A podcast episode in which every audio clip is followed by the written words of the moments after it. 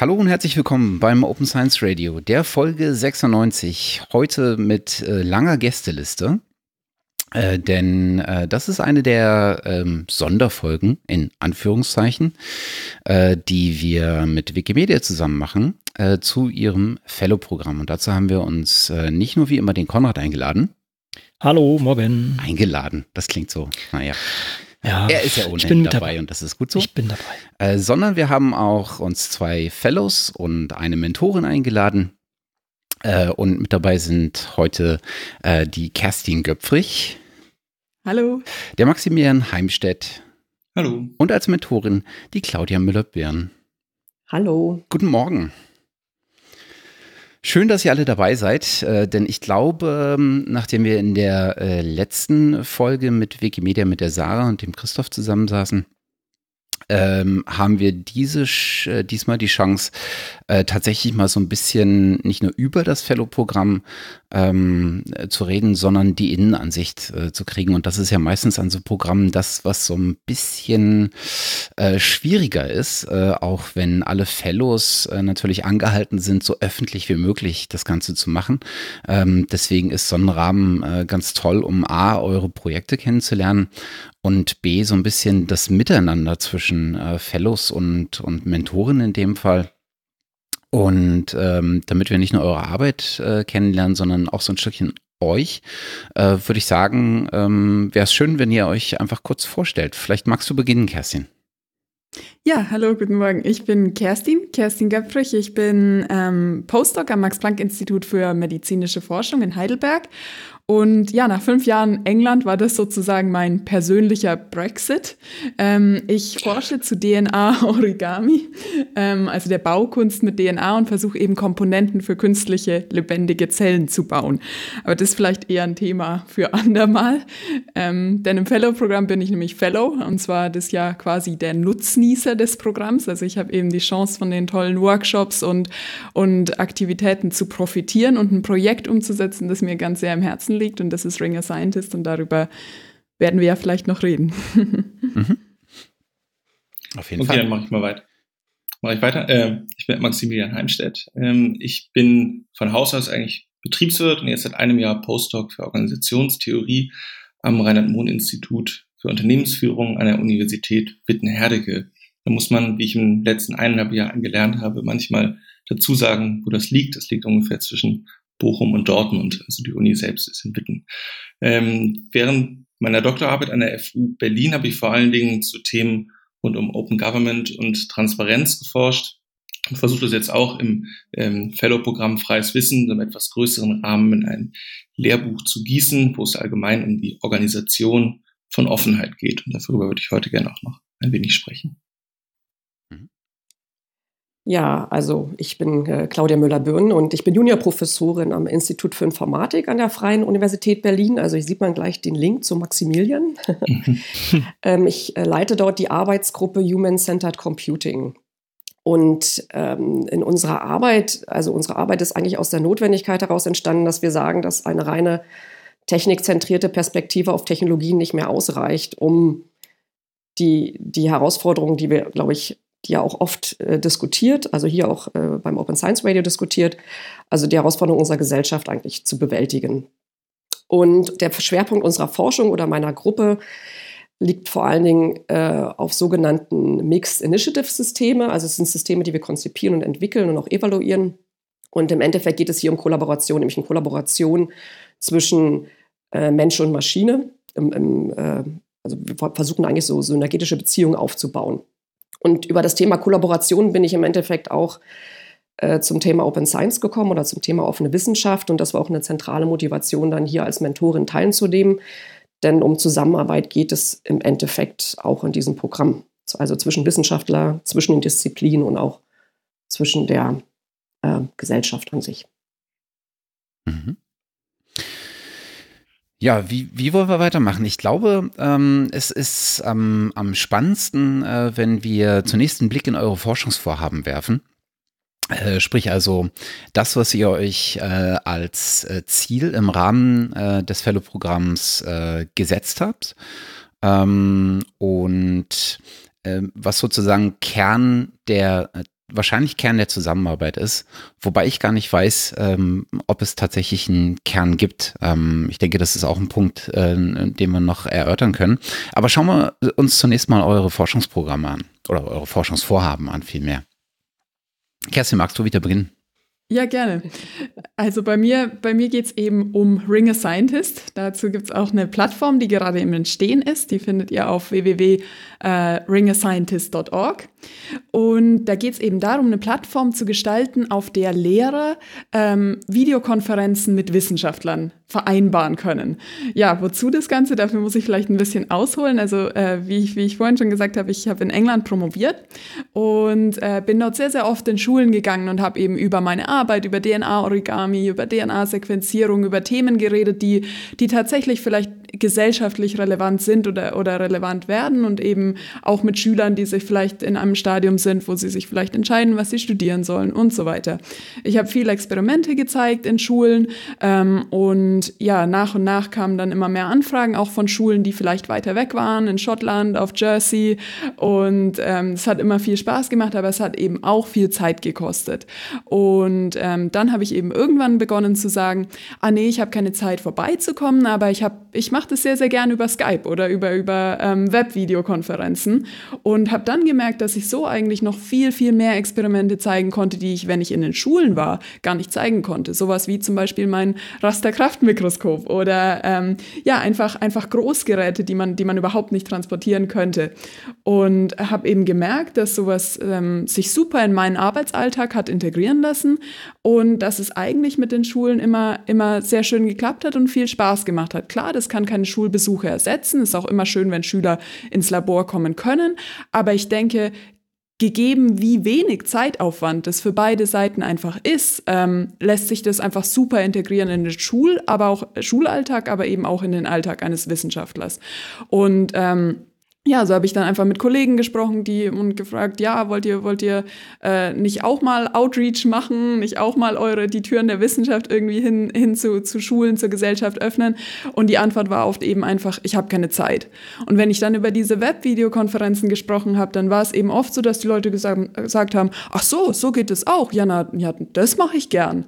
Und ähm, ja, dann, dann habe ich eben gemerkt, dass das vielleicht eine Art und Weise ist, auch, auch andere Wissenschaftler dabei zu unterstützen, ihre, ihre ähm, Forschungsaktivitäten eben zu öffnen hin zur Gesellschaft und dass das, dass das ähm, vielleicht etwas ist, ähm, wo, wo seine Internetplattform ganz, ganz sinnvoll sein könnte, um einfach unbürokratisch ähm, da einen Austausch zu schaffen. Und so ist letztlich die Idee entstanden und das Fellow-Programm war dann einfach eine, ähm, eine, ähm, ja, eine klasse Chance, das dann auch tatsächlich umzusetzen. Und deswegen habe ich mich sehr gefreut. Sprich, ähm, mal ganz runtergebrochen, du hast im Prinzip eine Kontaktplattform gebaut zwischen Lehrern und Wissenschaftlern. Genau, genau. Also die ist tatsächlich noch im Entstehen. Also wenn ihr jetzt auf die Plattform geht, dann werdet ihr fünf, sechs Profile finden. Das ist, äh, es soll aber auch tatsächlich so ein User-Interface geben, wo man sich dann einloggen kann, ein Profil erstellen kann und wo dann eben ähm, Lehrer dann darauf zugreifen können, dich als Wissenschaftler kontaktieren und einfach sagen, ach, Mittwoch 10.30 Uhr IWS, ah nee, klappt nicht, vielleicht Donnerstag 10.30 Uhr, ah ja, das geht. Ähm, und dann 20 Minuten eine Diskussion anmoderieren zum Thema CRISPR, ein Experiment zeigen, Berufsberatung machen, ähm, was auch immer man, man da vereinbart. Und die Möglichkeiten sind wirklich, sind wirklich sehr breit, denke ich. Mhm. Aber du kannst, der, der Service, sage ich jetzt mal, kann schon genutzt werden. Das heißt, momentan äh, können Lehrer über ein Kontaktformular äh, erstmal Kontaktaufnahmen äh, aufnehmen und mhm. äh, die beteiligten, bisher beteiligten Wissenschaftler schauen sich dann wahrscheinlich die Anfragen an und entscheiden, wer könnte denn jetzt der am ehesten Ansprechpartner sein.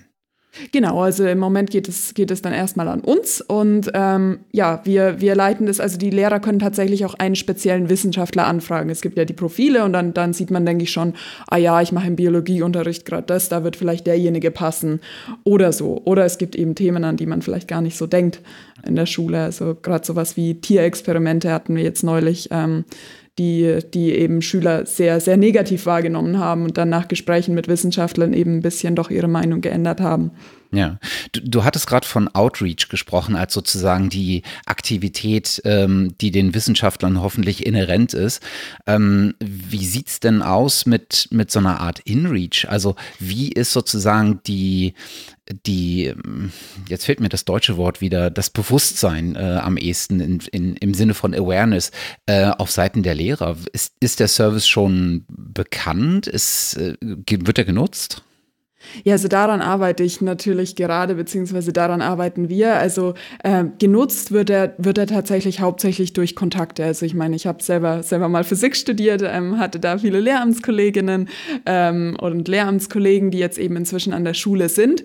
Und eben dadurch sind so Kontakte da, die, ähm, die das auch nutzen. In England hat das Ganze sehr ein bisschen einfacher funktioniert, muss ich tatsächlich sagen, weil ähm, da war eben die Uni sehr, sehr gut, auch mit Schulen vernetzt und da war das irg irgendwie natürlich. Da wurde ich da wurde man als Wissenschaftler häufiger von Schulen einfach kontaktiert, die, ähm, die, so, die so etwas angefragt haben, auch wenn es damals die Plattform nicht gab. Also die Lehrer zu erreichen, das ist tatsächlich noch, noch etwas, woran, woran ähm, wir viel arbeiten müssen. Mhm. Also ich finde es ein super Projekt. Ähm und würde auch super gerne selber mitmachen.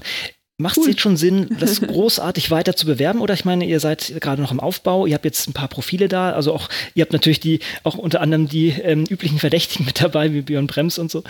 Und ähm, jetzt die Frage, können, können wir hier jetzt schon groß Werbung machen? Sprich, wenn ich jetzt hier ähm, mich, mich einschreiben möchte bei euch sozusagen oder sozusagen was anbieten möchte, ähm, ist das schon für euch gut handhabbar oder werdet ihr jetzt äh, zu sehr überrannt oder braucht, braucht ihr noch einen Monat? Wie ist da der Zeitrahmen? Also ab wann macht es Sinn, sich jetzt bei euch zu melden und zu sagen, ich wäre gerne mit dabei?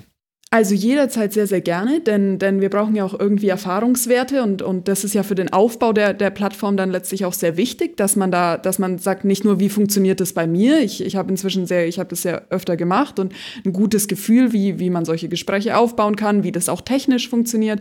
Ähm, aber ich, ich, mich interessiert es eben sehr, auch von anderen Wissenschaftlern, von ihren Erfahrungen zu hören. Deshalb jederzeit sehr gerne. Das Einzige, was ich dazu sagen muss, ist natürlich, die Plattform ist noch im Aufbau und wird sich noch ändern. Das heißt, es kann mhm. sein, dass diese Versuchskaninchen hier dann vielleicht nochmal Profile anpassen müssen oder so, wenn es dann richtig losgeht. Aber ich denke, das sollte auch in den nächsten Monaten dann soweit sein. Hm. Super. Konrad sagte gerade schon was von den üblichen Verdächtigen, in Anführungsstrichen, äh, im positivsten Sinne, ähm, der es nur sein kann. Hast du ein Gefühl dafür, ähm, inwieweit, vielleicht aus bisherigen Gesprächen mit Wissenschaftlern, ähm, inwieweit ähm, so, ein, so eine Art ähm, Dienst ja schon fast oder inwieweit so ein Kontaktpunkt auch von Wissenschaftlern begrüßt wird, die jetzt diesem ganzen ähm, offenen Wissenschaftsprozess noch entweder äh, gar nicht begegnet sind und ihn entsprechend noch nicht selber leben oder sogar so ein bisschen mit Vorbehalten begegnen. Wie, wie ist denn da die Argumentation oder das also Interesse also vielmehr? Ich habe tatsächlich sehr positive Erfahrungen gemacht und ich denke einfach aus dem Hintergrund, ich habe jetzt selbst zum Beispiel erst ein, ein Proposal für Marie Curie geschrieben und habe gesehen, was für ein großer Teil davon einfach ich auch rechtfertigen musste, was für Outreach ich mache und auf welche Art und Weise ich das mache. Und ich habe da von, von Ring a Scientist geschrieben und es wurde von den Reviewern auch sehr, sehr positiv bewertet, dass es eben eine schöne Balance ist zwischen ähm, ich mache Outreach, aber ich verwende nicht meine ganze Zeit darauf. Ähm, und ich denke, wenn man das Wissenschaftlern so erklärt, erklärt und ihnen sagt, dass sie dann wirklich auch punkten können in solchen Grants auf eine Art und Weise, ähm, dass das schon auf großes Interesse stößt. Denn ich meine, ob man das jetzt aus Idealismus macht oder aus, man muss es eben machen, das, ähm, was dabei rauskommt, ist dasselbe. Und meistens sagen dann die Leute auch dann doch, ja, macht doch eigentlich, macht eigentlich Spaß, weil, weil die Schüler oft sehr spannende Fragen stellen und, und man einfach, ja, das einfach super integrieren kann auch in die Arbeit. Ja, ich, äh, ich, man hat schon das Gefühl, wenn man dir zuhört, du weißt im Prinzip genau, was du tust und wo du damit hin willst. Vielleicht ist es ganz spannend, mal so ein bisschen die Arbeit zwischen euch als, als, als Fellow und äh, Mentorin ähm, zu beleuchten. Wie ist denn die Zusammenarbeit bei ähm, diesem Projekt äh, so gelaufen und was sind so die Punkte, an denen ihr in, in diesem äh, Fellow-Mentoren-Verhältnis äh, miteinander ähm, arbeitet und äh, worüber ihr äh, sprecht? Ja, also mein, mein Mentor, das ist der Benedikt Fächer vom ähm, Alexander von Humboldt-Institut für Internet und Gesellschaft. Und der war einfach super hilfreich darin, mir, mir, mir Kontakte zu, zuzuspielen letztlich. Also zum Beispiel bei Wissenschaft im Dialog oder bei anderen, bei anderen Organisationen, die da in dem Bereich schon sehr, sehr aktiv sind und natürlich viel, viel besser vernetzt, als ich es bin. Und ähm, der war da einfach super hilfreich, da, da ähm, nochmal neue Ideen auch anzuregen und auch einen anderen Gesichtspunkt. Also das hat mir, das hat mir schon wirklich sehr geholfen. Und, und klar, was auch immer hilft, ist so ein bisschen die Kontrolle. Ne? Also ähm, äh, wenn, wenn Benedikt dann nachfragt, dann, dann muss man sich auch hinsetzen und was machen. und ähm, ja, auf diese Arten und Weisen ist es, es ist einfach ein schönes Hin und Her. Und auch zwischen den anderen Fellows, zum Beispiel ein, ein Punkt, wo ich, äh, wo ich wirklich Hilfe brauche, ist zum Beispiel, wie evaluiert man denn überhaupt sowas? Ähm, das ist jetzt etwas, etwas, was äh, ich in meiner Tätigkeit als Naturwissenschaftler zum Beispiel gar nicht kenne. Und ähm, da war die Interaktion mit anderen Fellows, die sich vielleicht mit nichts anderem beschäftigen als, als, ähm, als solchen sozialen oder ja, solchen Metriken, ähm, einfach super hilfreich mhm. und hat mir auch neue Impulse gegeben. Mhm. Ähm, Claudia, wenn, wenn du ähm, jetzt als äh, die nicht zuständige, in Anführungsstrichen, äh, Mentorin auf so ein Projekt äh, blickst, das äh, werdet ihr sicherlich auch zu Beginn des Programms oder vorgelagert in der Bewerbungsphase auch gemacht haben. Was sind denn die Punkte, die dir an so einem Projekt auffallen, wichtig sind und wo du initial sagst, da könnte ich beitragen? Ja, also wir haben ja wieder auch in dieser zweiten Runde unglaublich viele Bewerbungen erhalten. Also wir waren, wir hatten auch wieder über 80, soweit ich mich recht erinnere. Und ähm, in der Diskussion mit den anderen Mentoren war das wahnsinnig schwer, diese, diese Auswahl zu treffen. Man muss jetzt so ein bisschen sagen, dass Kerstins Projekt uns die Auswahl jetzt nicht so wirklich schwer gefallen ist. Also wir haben davon gelesen und ähm, wir haben uns auch Kerstins Profil angeschaut und das, wie sie jetzt gerade berichtet, so hat sie auch geschrieben. und ähm, äh, bei uns war eher so, wer darf sie denn jetzt betreuen? Äh, das war, glaube ich, eher bei uns die Diskussion, weil wir alle gesagt haben, wow, das ist wirklich ein tolles Projekt, das, ist, ähm, das hat Potenzial, das, äh, das kann auch über die disziplinäre Grenze hinweg wirken sozusagen beispielgebend sein, auch für, für andere Disziplinen. Und daher war das für uns, glaube ich, an der Stelle ja recht, ähm, ja, recht, recht einfach, da uns dafür zu entscheiden. Und was ich jetzt auch sehr gut finde, jetzt was, also was du jetzt gesagt hast, Kerstin, das, das freut mich, weil ich natürlich auch darüber nachgedacht habe, welche Aufgabe haben wir als Mentoren. Und das ist genau das, was wir machen. Wir begleiten diese Projekte eher.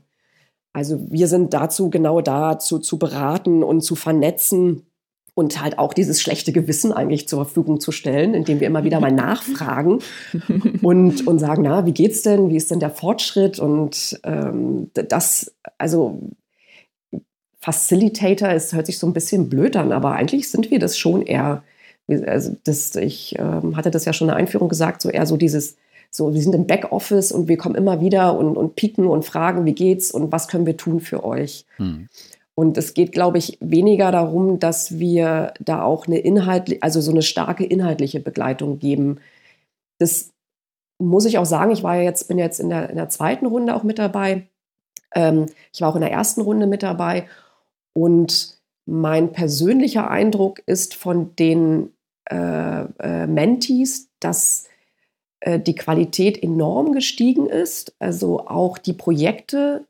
Wir waren, glaube ich, total geflasht, als wir die Bewerbung bekommen haben, weil wir dachten, wow, was für tolle, ähm, was für tolle Leute da draußen sind, was für tolle Jungwissenschaftler, was für, für, für tolle Nachwuchswissenschaftler da eigentlich auf uns zukommen. Hm. Und wir haben uns darüber total gefreut. Und das, das ist, das ist, glaube ich, so ein Einblick, den man normalerweise nicht so hat, ja. Man, man wuschelt ja so vor sich hin und dann auf einmal bekommt man diese ganzen Bewerbungen und denkt so, wow, toll. Ja, das ist, das ist ein interessanter Effekt, der sich, glaube ich, bei vielen Fellow-Programmen einstellt. Also wenn man sich so die Penton-Fellowships und sowas anguckt, ähm, da hört man Ähnliches. Ich glaube, das ist wahrscheinlich so, ein, so eine Mischkalkulation zwischen, das Fellow-Programm wird ein bisschen bekannter. Das heißt also, man erweitert sozusagen den Kreis derjenigen, die sich überhaupt bewerben. Und vor allen Dingen sieht man schon, was die ersten Fellows gemacht haben und mhm. wie man sozusagen selber auch sein Projekt angehen könnte. Und das hat so ein, äh, so ein gleichermaßen so einen Effekt, dass man ein bisschen mehr Orientierung hat, auch wenn es natürlich auch ein Stückchen weit darum geht, innerhalb des Fellow-Programms die eigene Orientierung dann nochmal zu schärfen und tatsächlich auch die Richtung festzulegen. Aber man hat ein bisschen mehr auch formelle Orientierung im Sinne von, was könnte ich machen, wie müsste ich es verpacken, was kann ich erwarten von, von dem, was da vielleicht an Hilfe kommt und wo kann es eigentlich hingehen. Also ich glaube, das ist ein, das ist ein sehr interessanter äh, Schritt, der auch über die nächsten äh, Iterationen Diskussion, die es hoffentlich geben wird, äh, dann nochmal intern wahrscheinlich für die Wikimedia auch ein sehr erkenntnisreicher äh, Prozess werden wird. Ja, ja, absolut. Also was, was mich auch überzeugt an diesem Programm ist, dass, dass wir eigentlich versuchen, so einen Wandel, ich nenne es mal so von unten irgendwie zu initiieren. Also indem wir halt das, klar, es gibt jetzt verschiedene Policies, die jetzt vorschreiben, dass wir jetzt offener sein müssen. Und ich finde, Kerstin, du hast vollkommen recht. Man kann das natürlich vorschreiben, dann machen das die Leute auch. Aber was ich gut finde, ist, wenn wir so noch mehr Role Models eigentlich ähm, in den einzelnen Institutionen äh, etablieren, dass halt auch die, der Nachwuchs, der sozusagen von uns auch herangezogen wird, sich besser orientier orientieren kann und Beispiele sieht, ähm, wie es sich, also wie sie sich entwickeln können. Hm. Und das finde ich einfach klasse, was dieses Programm ermöglicht und was wir eigentlich an den Institutionen selbst gar nicht so richtig in, in der Breite leisten können. Das ist natürlich auch eine gute Plattform, hier wirklich auch Leuchttürme zu bauen, also im Sinne von Projekten, aber natürlich auch die Fellower selber als Leuchttürme, die das, die das Ganze vorantreiben. Und ich denke auch, deshalb hat man auch diese, diesen enormen Qualitätssprung auch jetzt in der zweiten Runde schon gehabt, dass einfach die ersten so ähm, diese harte Rolle hatten, erstmal das zu etablieren, irgendwie auch um, den Sinn, das zu zeigen und auch erstmal sozusagen ja über die Hürde zu springen und zu sagen, okay, probieren wir das mal so aus. Und die zweite Generation kann jetzt schon hier voll in die gleiche Kerbe schlagen. Und ähm, vielleicht kamen jetzt auch Leute Leute mit, mit Projekten, ähm, die vorher einfach ja noch zu, zu, zu ängstlich waren, muss zu sehen. Und das ist natürlich super, genau dann ähm, diese Role Models, also Rollen, Rollen äh, Vorbilder zu haben, die einfach hier jetzt die Zugpferde sind und ähm, das Ganze aus der Nische rausziehen. Ne? Und das ist, das sieht man auch, es schlägt immer breiter auf also mir ist noch ein Punkt ganz, ganz wichtig, ja. Also die ersten zehn Fellows, die wir hatten, die waren auch großartig, ja. Aber ich muss sagen, dass die, äh, äh, das ist jetzt nicht so, dass die qualitativ ähm, das ist mir nochmal ganz, ganz wichtig, das zu sagen, weil ich da auch noch in sehr engen Kontakt äh, zu den Leuten stehe. Und ähm, was, was, was jetzt sich daraus entwickelt hat, ist auch wieder äh, ganz, ganz klasse. Also, dass die auch weitermachen sozusagen. Ähm, es war so, was ich meinte, auch mit dieser, dass wir mehr Projekte hatten, also noch mehr diskutieren mussten, wen nehmen wir denn, was sind denn jetzt die 20, die wir reinnehmen, sozusagen. Das war beim, bei der ersten Runde ein bisschen einfacher mhm. glaube ich, mich zu erinnern. Aber das mhm. kommt natürlich immer so ein bisschen. Du sagtest, ja. äh, ein, ein letzter Punkt dazu. Du sagtest gerade, mhm. das ist, ähm, du empfindest das auch so ein Stückchen weit als eine Bewegung von unten. Und das haben wir ja auf ganz, ganz breiter Ebene bei vielen Aspekten von Open Science gesehen, dass das vor allen Dingen so eine Art äh, Graswurzelbewegung ist. Aber was ich an dem Punkt spannend finde, ähm, ist, dass ähm, wenn so ein Akteur wie Wikimedia äh, zusammen mit äh, den, den anderen Förderern der Volkswagen Stiftung, dem Stifterverband äh, etc. Ähm, auftritt und Sonnenprogramm in die Welt setzt, ähm, hat das natürlich auch nicht nur eine Strahlwirkung nach unten und fördert sozusagen oder macht Mut, sich an sowas beteiligen für diejenigen, die letztendlich Projekte im Kopf haben, sondern es hat natürlich auch ein Stückchen weit eine, eine Botschaft nach oben. Ich weiß nicht genau, wie sehr die Wahrnehmung schon da ist für so ein Programm von ähm, so Institutionen wie der DFG oder ähm, den BMBF oder ähnlichen Förderern. Äh, aber es hat zumindest eine Botschaft, die ihr auch nach oben sendet. Ähm, glaubst du, dass es äh, sinnvoll ist, solche Fellow-Programme auf der Ebene zu machen, so ein bisschen unabhängig von allem, was auf der obersten, auch politischen Ebene institutionell äh, agiert? Oder glaubst du, das sollte etwas sein, was man vielleicht auch ganz oben ansetzt und damit tatsächlich auch nicht nur äh, die Möglichkeit schafft, sondern auch ein, nochmal noch mal ein sichtbareres Signal äh, ähm, nach unten äh, aussendet? Das eine schließt ja das andere nicht aus. Mhm. Aber ich denke, ähm, durch solche, also durch das Programm, was äh, Wikimedia initiiert hat und was jetzt auch noch gestärkt wurde durch die Beteiligung der Volkswagen Stiftung, ähm, äh, können wir, es hört sich jetzt ein bisschen, aber wir können den Druck erhöhen. Mhm. Und ich denke, dass die DFG und äh, BNBF mittlerweile schon eine höhere Sensibilisierung hat in dem Bereich. Das sieht man auch bei der DFG gibt es dieses, diese, diesen, diesen Programmbereich E-Research-Technologien. Da steht explizit drin, dass sie Open-Source-Lösungen unterstützen. Das fand ich sehr beeindruckend. Mhm. Ähm, beim BNBF ähm, unterstützt er zum Beispiel mit der, gemeinsam mit der Open Knowledge Foundation äh, äh, gibt es ja den äh, Software Grant, den habt ihr sicher auch mal äh, diskutiert. Ähm, und da ist, glaube ich, schon, ähm, äh, ich glaube, bei den Förderern ist da schon eine zunehmende Sensibilität. Aber was mir ehrlich gesagt fehlt und wo ich gerne würde haben wollen, dass noch mehr passiert, ist innerhalb der Institutionen.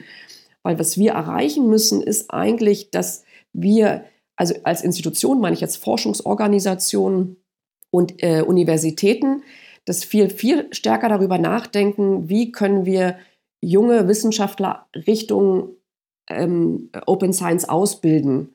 Hm. Und wie können wir eine Struktur innerhalb der Organisation schaffen, dass das auch gefördert wird? Ähm, und wenn man sich jetzt Berufungen anschaut an deutschen Universitäten, da gibt es keinen Punkt, wo steht, unterstützt er. Also es gibt es schon teilweise, also es, es gibt Beispiele dafür. Mhm. Aber wie oft wird, wird das Thema Open Science in, in Berufungs-, in Ausschreibungen eigentlich erwähnt? Wie sehr ist das Teil des, also unseres wissenschaftlichen Reputationssystems? Und ich glaube eher, dass die Förderer da schon so ein bisschen weiter sind, wenn ich ehrlich bin. Äh, ist das mein Eindruck? Also wenn wir Forschungsanträge schreiben, dass das viel besser berücksichtigt wird. Dass aber das Universitätssystem, dieser riesige Dampfer, äh, vielleicht jetzt so eine leichte Kurskorrektur vorgenommen hat, aber bis das wirklich ankommt, das ist noch ein Weg. Und daher brauchen wir diese Programme, um den Druck zu erhöhen aus allen Richtungen, damit diese Kurskorrektur jetzt mal ein bisschen schneller passiert. Ja, ich meine, wir haben es gesehen, äh, Ende 2016, Anfang 2017, ähm, ich glaube in einer Ausschreibung der Ludwig-Maximilian-Universität in äh, mhm. München, die ja explizit einen Teil äh, zu Open Science ähm, äh, als Ausschreibungskriterium mit aufgenommen haben, wo sich die Bewerbenden äh, dazu zumindest äußern mussten. Na, das wäre natürlich das schön, ja wenn das Praxis wäre. Genau, Eine das seltene ist der Standard Ausnahme, ja. ja, mhm. ja. Okay, ähm, Kerstin, hast du das Gefühl, wir haben äh, etwas vergessen, was du unbedingt noch loswerden möchtest, speziell zu deinem Projekt jetzt? Nein, ich denke, wir haben das, wir haben das ganz gut abgedeckt. Ich hoffe, es wächst, es wächst weiter und würde mich freuen, wenn, wenn viele mitmachen. Wir können das hier auch gerne als, Aus, äh, als Aufruf dazu sehen. Ne? Also wer sich da jetzt berufen fühlt, also ich tue es. Ich werde mich hier gleich nach dem Call hier auch entsprechend auf diese äh, Sache hier entsprechend anmelden. Und äh, da bin ich schon sehr gespannt. Ich finde das super. Also ähm, und ich bin auch sehr sicher, dass äh, ich nicht alleine bin, sondern dass die Leute nur auf so etwas gewartet haben. Und wie schon gesagt, der zeitliche Aufwand ist ja, also ist es relativ gering, wenn man das so möchte. Kann auch mehr sein, aber kann auch weniger sein. Und du hast das ja auch schon sehr schmackhaft gemacht, dass man das ja auch relativ gut in einem Grant unterbringen kann. Das ist äh, sicher auch viel Motivation, aber ich hoffe, dass viele Leute hauptsächlich mit intrinsischer Motivation kommen und sagen, ich finde es einfach cool, ähm, irgendwie jetzt Schülern sowas beizubringen und mal zu zeigen, wie, wie das Wissenschaftlerleben ist, dass wir nicht irgendwie die Typen mit den grauen Haaren, der Brille und dem weißen Anzug sind, die irgendwie an der weißen, äh, an der Kreidetafel stehen, sondern ja, dass wir lebendige Forschung machen. ja, eine Hürde dazu vielleicht noch ist natürlich, dass manche Schulen das Internet noch ein bisschen langsam ist. Insofern, ja, das ist, okay. das ist ähm, noch so ein bisschen Punkt, an dem gearbeitet werden muss, aber auf anderer Ebene leider. Gut, zum Abschluss nochmal Salz ja. in die Wunde gestreut. äh, vielleicht noch eine De äh, Detailfrage, die mir gerade einfällt. Ähm, Plattform ist ja tatsächlich essentieller Bestandteil. Ne? Also das Kontaktpunkt ist sozusagen der, der Ankerpunkt, würde ich sagen, ähm, der, der letztendlich die, die Brücke auch schlägt. Ähm, machst du die auch selber? Also ich habe einen ganz, ganz tollen Partner, Freund. Ähm, wir machen das gemeinsam ähm, und ja, basteln da, basteln da so ein bisschen rum, aber sind auch jederzeit natürlich über Hilfe von außen dankbar. Und ich denke, wie das, wenn das Projekt wächst, dann irgendwann bin ich auch sehr interessiert daran, das natürlich in, in noch professioneller professionellere Hände auch zu übergeben. Also ähm, im Moment alles selber. Wie, wie, jetzt fällt mir doch noch eine Frage ein, tut mir leid. ähm, die, das, der, die, eine der äh, Schlüsselideen für das äh, Fellow-Programm, so wie ich sie verstanden habe, ist ja auch so ein Stückchen, dass man ähm, mal sichtbar macht, wie die Arbeit an solchen Projekten vielleicht auch aussieht. In welcher Form ähm, machst du das äh, denn? Also kann, kann man so, dich so ein Stückchen dabei begleiten, wie du die Ideen äh, formst, wie du ähm, die Schritte weitergehst? Publizierst du irgendwo darüber oder ähm, sprichst du irgendwo darüber oder schreibst du irgendwo darüber? Ja, also ähm, wir haben ja alle eine Projektbeschreibung auch auf dem auf, auf der Projektseite von, von Wikimedia gemacht, ähm, die wir auch die wir auch jeweils dann anpassen, wie das während das Projekt eben fortschreitet. Und ja, ich kommuniziere gerne über Twitter, ist einfach ist einfach schnell und und ähm, aktuell sozusagen. Ähm, die ja was so was so im Moment passiert. Aber ich war jetzt auch zum Beispiel ähm, auf einer Konferenz ähm, von von Wissenschaft im Dialog und und habe eben da über das über das Projekt berichtet. Ähm, ja. Schön. Das, dein Projekt selber gibt uns äh, tatsächlich die goldene Brücke zum nächsten Projekt, denn ähm, da wo Lehrer sind, ist äh, auch immer Bildung äh, beteiligt und ähm, ein Aspekt von äh, offener Wissenschaft oder ein Anschlussaspekt von offener Wissenschaft ist natürlich auch die offene Bildung. Und ich glaube, da kommt, äh, da setzt so ein bisschen das Projekt von Maximilian an. Ähm, magst du mal berichten? Ja, sehr gerne. Äh, vielen Dank auch, dass du diese Brücke schon so aufgeschlagen hast. Die hätte ich mir eigentlich ungefähr so oder so ähnlich auch gerade schon zurechtgelegt. genau, also ich wollte sagen, wie ein äh, im Projekt von Kerstin geht es auch bei mir eigentlich um Wissenschaftskommunikation oder die Vermittlung von Wissen. Also mein Projekt heißt, äh, momentan ist der Arbeitstitel Organizing Openness, Concepts and Cases. Ähm, alles weitere dazu findet sich auf dem Projektblog O2C2 www.lehrbuch.org.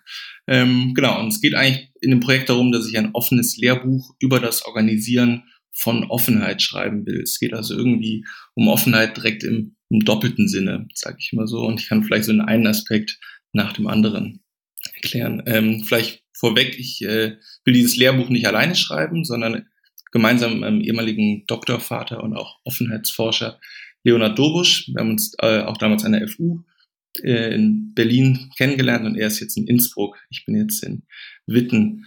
Ähm, Anlass für die Idee, dass wir überhaupt mal so ein Lehrbuch über die Organisation von Offenheit schreiben wollen, war eigentlich, dass uns halt in unserer eigenen Forschung aufgefallen ist, dass es mehr und mehr Bereiche des ja, organisierten Lebens gibt, wenn man also will, wo dieses Phänomen der Offenheit eine größere Rolle spielt, also auch Phänomene, die sich selber als offen beschreiben. Open Science beispielsweise nur einer dieser Bereiche oder Open Education aber wahrscheinlich ähm, das älteste äh, der Beispiele und das am meisten beforschte sind Open Source Software Communities, aber auch Open Collaboration Projekte, wie Claudia gerade schon ähm, berichtet hatte, wie die Wikipedia an sich oder solche Phänomene wie Open Innovation oder Open Strategy und letztendlich Open Government, wozu ich auch geforscht habe. Wir hatten also das Gefühl, da tut sich einiges, aber es gibt eigentlich da auch einiges an Forschung zu, aber noch nicht so systematisch aufbereitet, um es wirklich auch in der eigenen Hochschullehre einzusetzen. Deswegen wollten wir da mal anfangen, so ein Buch zuzuschreiben, wollten aber nicht nur diese Phänomene einzeln aufzählen und so ein bisschen beleuchten, was es bisher dazu an Forschung gibt,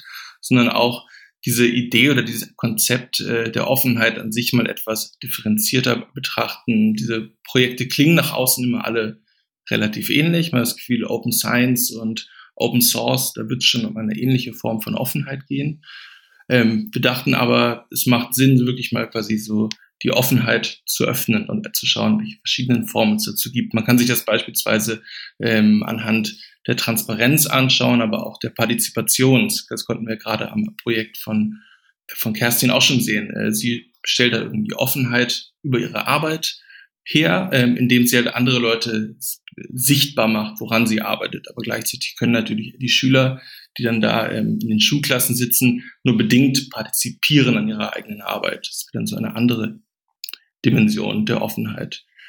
Genau. Ähm, und ich hoffe, dass sich das Lehrbuch nachher, also wie ich eingangs gesagt hatte, äh, bin ich so von Haus aus, wie man sagt, Betriebswirt. Äh, aber dieses Thema Organisationsforschung zieht sich eigentlich durch mehrere wissenschaftliche Disziplinen. Relativ viel in der BWL, aber ich hoffe, dass das Buch dann nachher auch anschlussfähig für soziologische, Medien- und politikwissenschaftliche Studiengänge wird.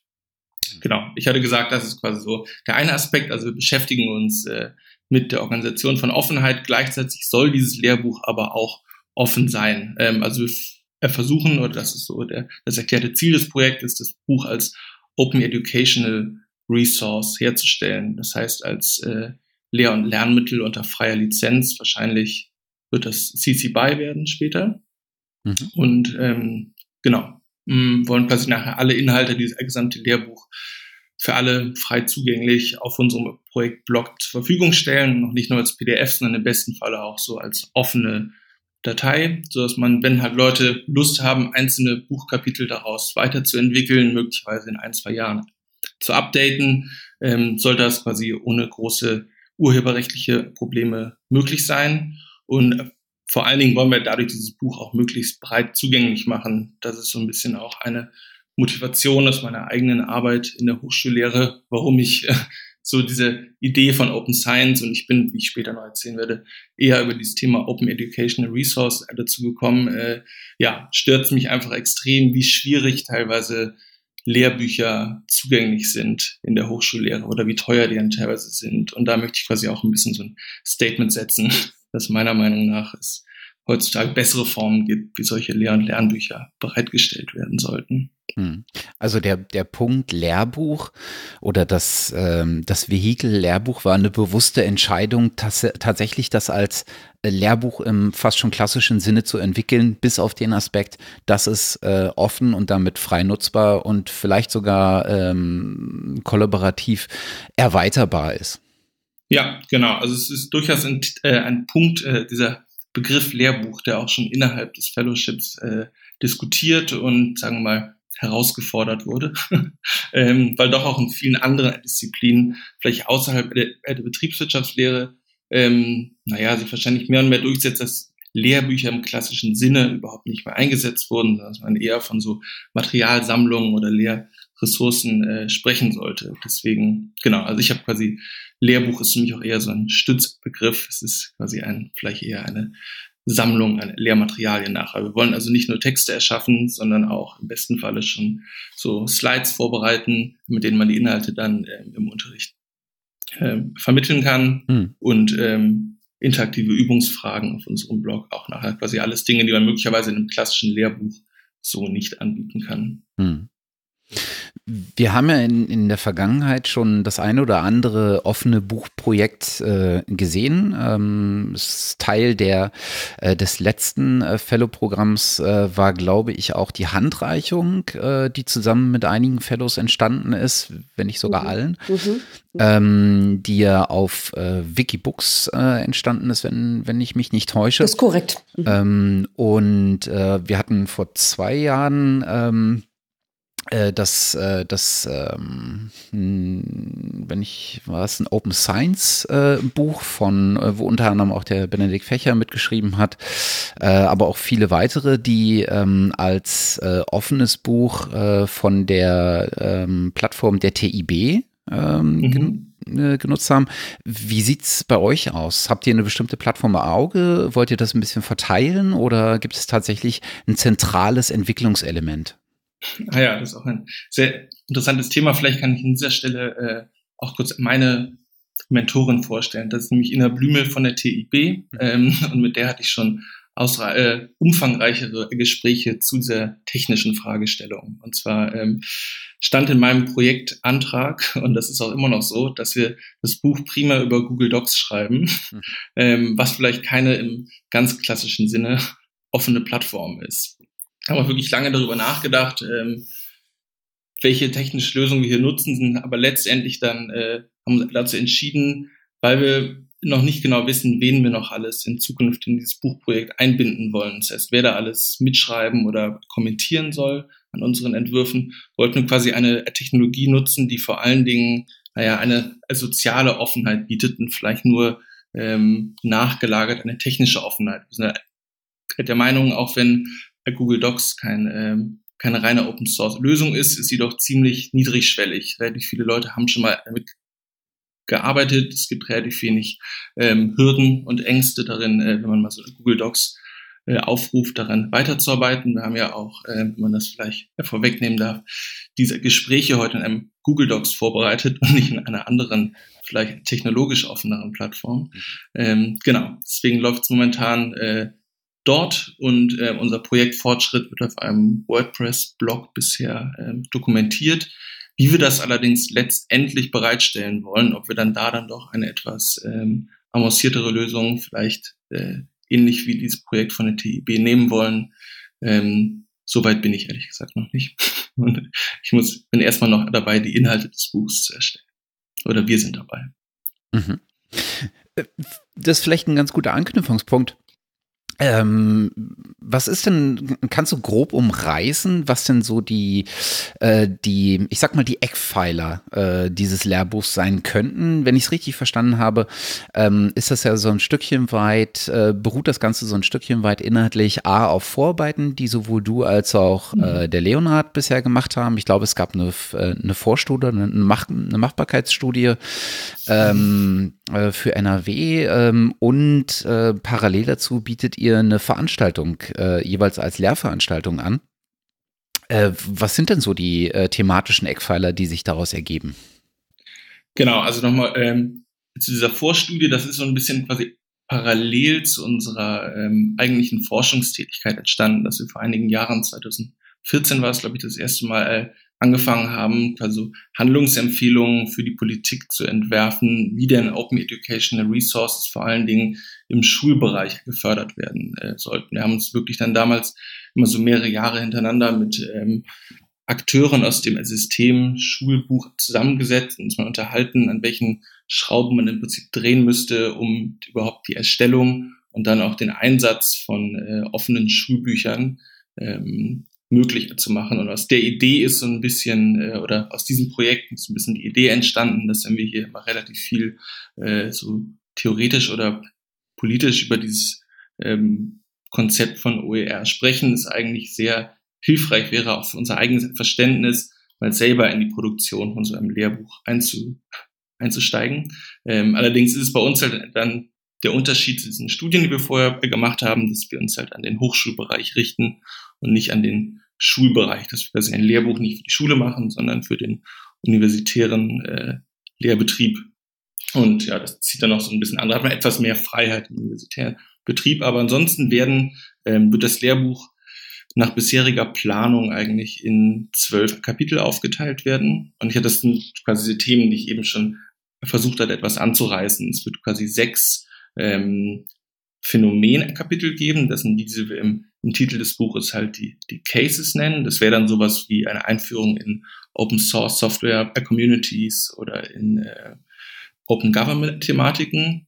Und dann sollen nochmal sechs Kapitel folgen, wo ähm, theoretische Konzepte der Offenheit vorgestellt werden. Also eine Einführung darin, was heißt es eigentlich, wenn wir von Transparenz sprechen oder ähm, wo liegen die Unterschiede zwischen Partizipation und Inklusion in Organisationen beispielsweise.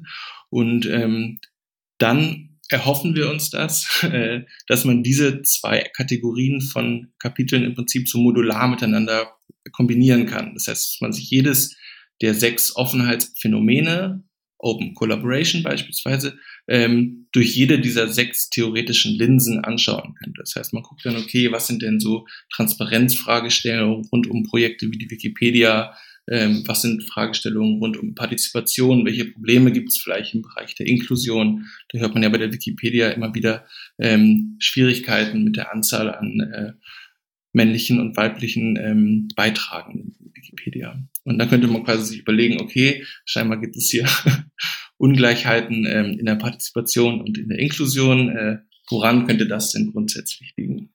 Hm. So, genau, das sind so die Eckpfeiler. Im, Im Rahmen von Open Science ist natürlich vor allen Dingen immer der Vorwurf, äh, dass, äh, oder der, der Vorwurf im Sinne von Inklusionsfragestellungen, ähm, dass man, ähm, naja, preaching to the converted, ne, es nutzen, es ist mhm. vor allen Dingen interessant für die oder es nutzen vor allen Dingen diejenigen, die es ohnehin tun würden, weil sie entweder schon dabei sind oder weil sie an, äh, in Communities verankert sind, die das Ganze ähm, begünstigen. Ähm, aber es ist wahnsinnig schwer, äh, andere zu erreichen, beziehungsweise es gibt viele Vorbehalte, ähm, die andere davon abhalten. Und ähm, das ist so ein bisschen der Rückschluss, äh, weil du sagst, dass äh, Google Docs ist sozial offen. Ähm, es ist vor allen Dingen niederschwellig, ne? Und es haben, es gibt wenig Berührungspunkte.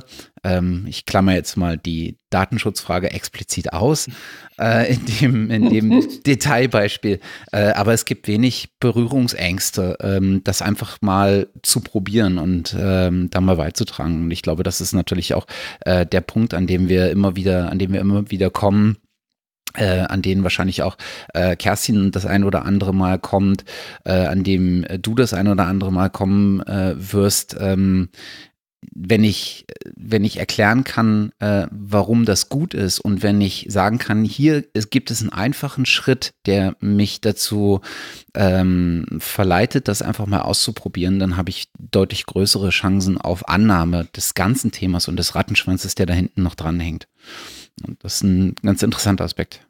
Mhm. Vielleicht auch noch eins, wo du gerade nochmal das Google Docs erwähnt hattest und die Frage zwischen äh, ja, Transparenz und Partizipation auch mal auf unser eigenes Projekt angewendet. Genau, wir hatten also ähm, auf der einen Seite hat hier erzählt, dass wir ähm, oder dass das Buch dann als OER quasi frei im Netz verfügbar sein sollte. Das könnte man vielleicht sagen, das ist eher so ein ähm, ja, Transparenzaspekt, dass wir quasi unsere Forschung oder unsere Ergebnisse allen Leuten möglichst frei zugänglich machen wollen.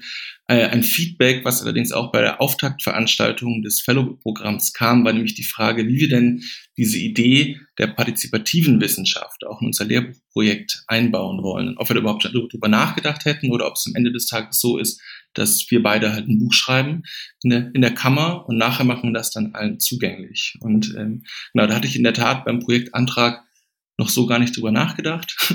ähm, habe dann aber bei diesem Auftakt-Workshop in Berlin schon die Idee entwickelt, dass wir, ähm, sobald eigentlich der Entwurf eines Buchkapitels fertig ist, wir nämlich dann dieses Google Docs auf unserem Blog verlinken, quasi offen machen und ähm, dann der jeweiligen Fachcommunity zuspielen, um uns und um Feedback bitten, würden also quasi dann da die Funktionalität von Google Docs nutzen, dass äh, man es auch so einstellen kann, dass Außenstehende nicht unbedingt mitschreiben können, aber durchaus lesen und kommentieren und stellen uns quasi so vor, dass wir in einem Buchkapitel nach dem anderen von der jeweiligen Community kommentieren lassen, so quasi Feedback äh, einsammeln und dann dadurch quasi äh, ja so die so die Stimmen, die in so einem Buchkapitel sprechen, noch etwas vielfältiger aufstellen. Hm.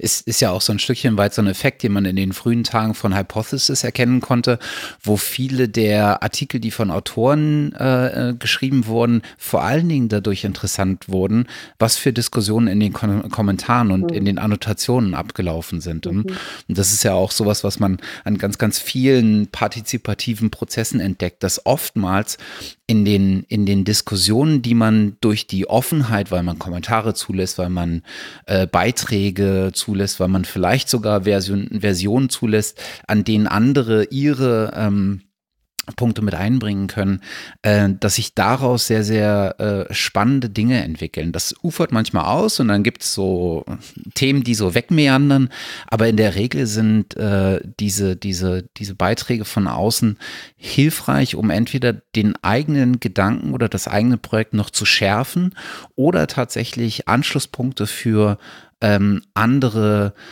Personen, aber auch andere ganze Communities zu schaffen. Insofern spann spannender Aspekt, ja.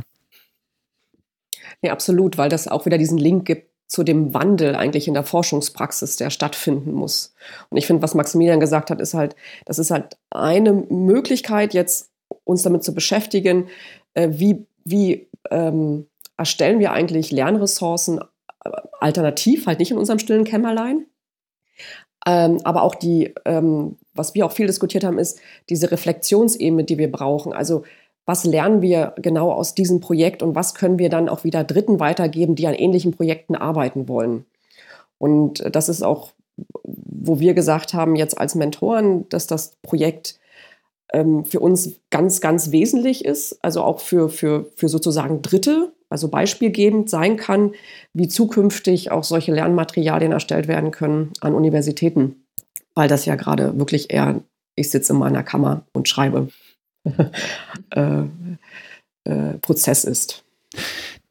Open Educational Resource ist ja tatsächlich auch ein Thema, was sich äh, stringent durch das äh, Fellowship-Programm zieht, wenn man die Formulierung verwenden kann, ob der Tatsache, dass es bisher die zweite Iteration erst ist. Aber es gab ja auch schon im, im, im ersten Fellow, äh, Fellow äh, in der ersten Fellow-Programm-Runde ähm, mit der Miriam Brassler, glaube ich, jemanden, der Stimmt, Open Educational Resources zum Thema hatte. Ne? Mhm. Ja.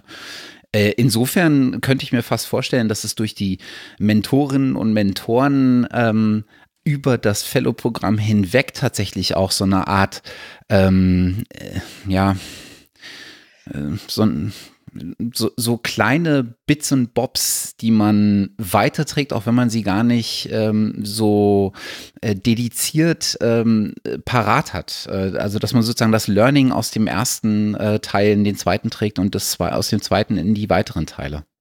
Ja, und ich, also was wir schon versuchen, wir versuchen auch bei der Auswahl so unterschiedliche Projekte ähm, zu haben. Also dass die Projekte unterschiedliche Aspekte der offenen Wissenschaft beleuchten oder, oder beackern sozusagen. Ähm, ich habe zum Beispiel jetzt meine Mentoren, äh, meine Mentees, da ist zum Beispiel der, der Henning Stutz, der, der baut, also macht Open Hardware, der baut ein Gerät. Ja?